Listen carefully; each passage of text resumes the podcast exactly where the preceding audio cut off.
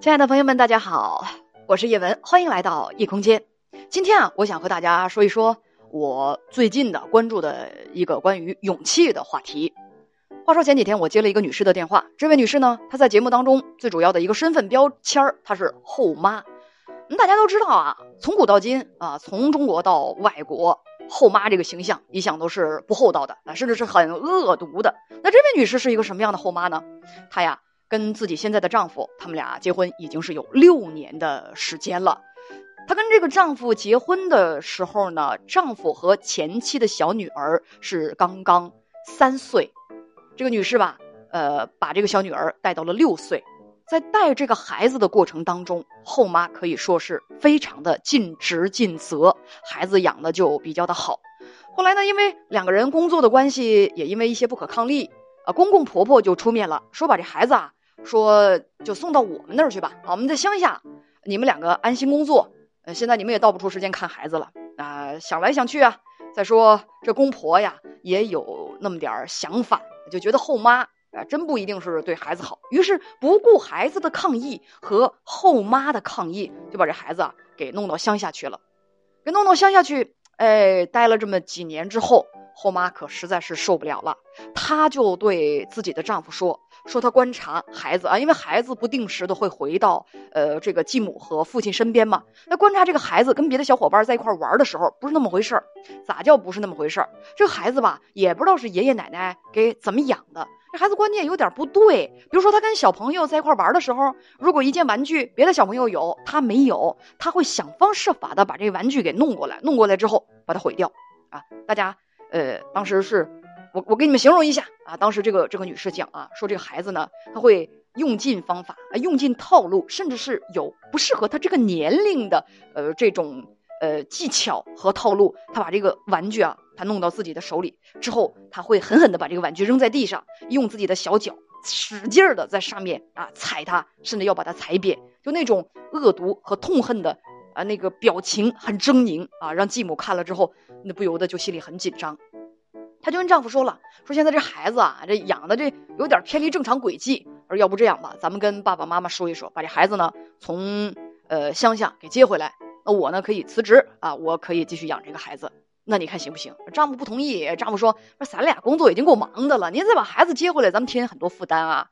但是这个女士啊，这个继母她就跟我说，她说。但我觉得吧，这孩子呢，在不在我的身边，我就会有点不放心了。咱往私自私点说，这孩子如果继续这么这么成长下去，那万一你说在，哎呀，出点什么事儿啊，这个个性再不好啊，再严重一点，万一有什么反社会人格，那将来操心的不还是我们吗？那咱们往这个。呃，自己的良心方面说，我再怎么着，这孩子管我叫一声妈，我也带过他，呃，三年啊。后来后三年虽然不常见，不过我也挺喜欢他，我也挺惦记他的。看到孩子现在变成这个状态，我心里头真的是，哎呀，我很难受啊。所以说，我想。我想，我怎么才能够帮到这个孩子啊？其实他用的这个词儿是什么呢？我怎么才能够救救我这个孩子？我当时一听，我就挺感动的。我说你这是个好心眼儿，是吧？突破了传统当中我们呃概念里后妈的那个形象，你想帮助这个孩子，这还挺好的。但是我吧转头，因为我视频直播嘛，我看了一眼视频直播的那个公屏，我吓一跳。为什么呢？因为当时在视频直播上，很多的网友纷纷的打着一行字，说这种事情费力不讨好啊，不要去做。还有的说。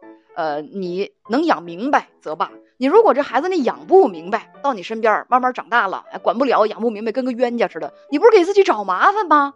还有的说，告诉你，后妈无论付出多少努力，那羊肉贴不到狗身上啊，你就等着这将来这孩子恨你吧。不光将来孩子恨你，他爷爷奶奶也得恨你。到时候啊，谁都恨你，还影响你跟你丈夫之间的感情啊，就特别影响你的婚姻，你后悔都来不及。还有好多人就直接在公屏上说说别费力不讨好啊，不要去做那样的事情，我都奇了怪了。我说你们从哪个角度去考虑这件事儿的？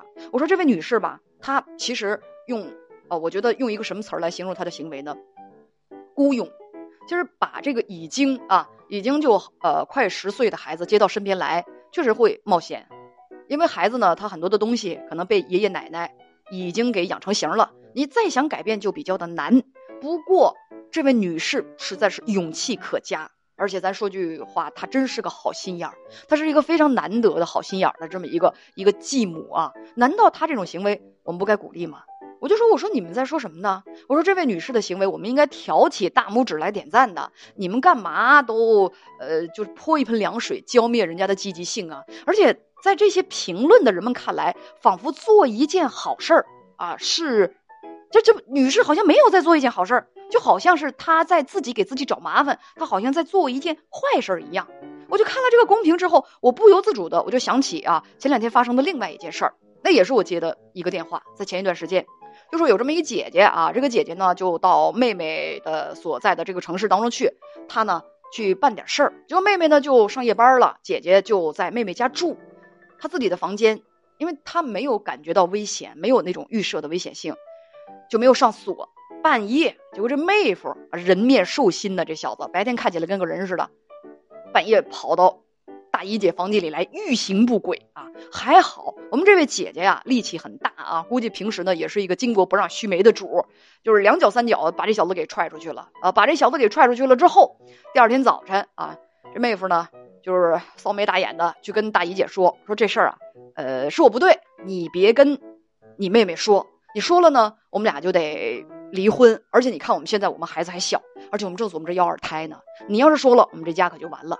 当时姐姐气得浑身直哆嗦啊！姐姐说说说你太不是人了，我妹妹你们俩现在正准备着要二胎呢，你居然能够对我做出这种事情来，你说你是不是你太畜生了是吧？我我这这事儿不能轻易罢休。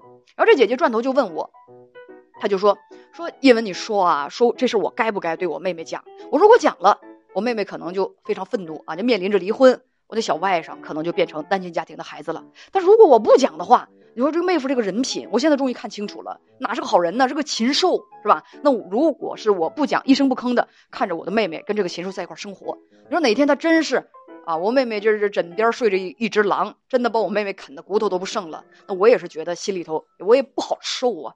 这时候啊，我又看了一眼公屏啊，直播间的公屏上又有很多人说了啊，有很多人说什么说不要告诉你妹妹，真的我不骗大家，而且这么说的还是占多数，不要告诉你妹妹。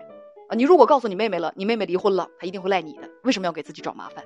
还有的人说家丑不可外扬啊，你都没有选择报警啊。对，那女士她也跟我说了，她说她对她妹夫义正言辞的讲，我没有报警，我已经是给你留面子了，你就不要再跟我讲别的了。呃，有的人就跟这个女士说，说你既然选择没有报警，说明什么？这事儿你已经不予追究了，那么就让这事儿过去吧。还说了一句，多一事不如少一事。啊，还有的人说说。你，我告诉你，你这事儿你要告诉了你妹妹，你可能在整个家庭面前，你都里外不是人。你妹妹不会再认你这个姐姐，而且有的人真的是这样，你告诉她说你伴侣背叛你了，她可能不光不信，还转头把你给骂一顿。你说你吃力不讨好的，你图啥呢？